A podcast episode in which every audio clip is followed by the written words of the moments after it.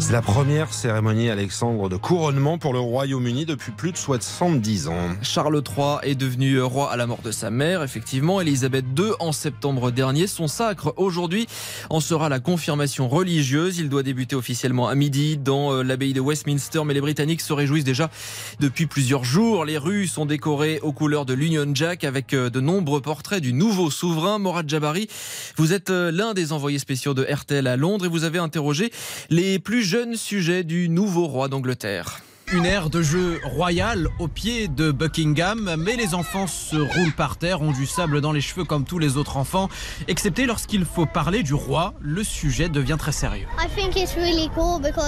Je pense que ça va être très cool parce que je n'ai jamais vu de couronnement et j'espère que ça va bien se passer parce que ça fait très peu de temps qu'il est le roi Charles. Je pense qu'il va très bien respecter ce pays.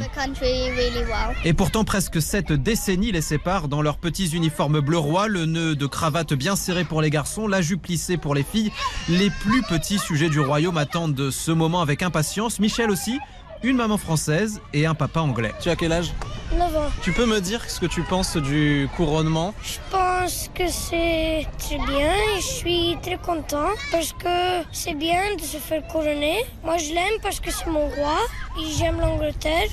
Mais tu es pas français? Oui, je suis français aussi. Visiblement, l'avenir de la monarchie paraît assuré.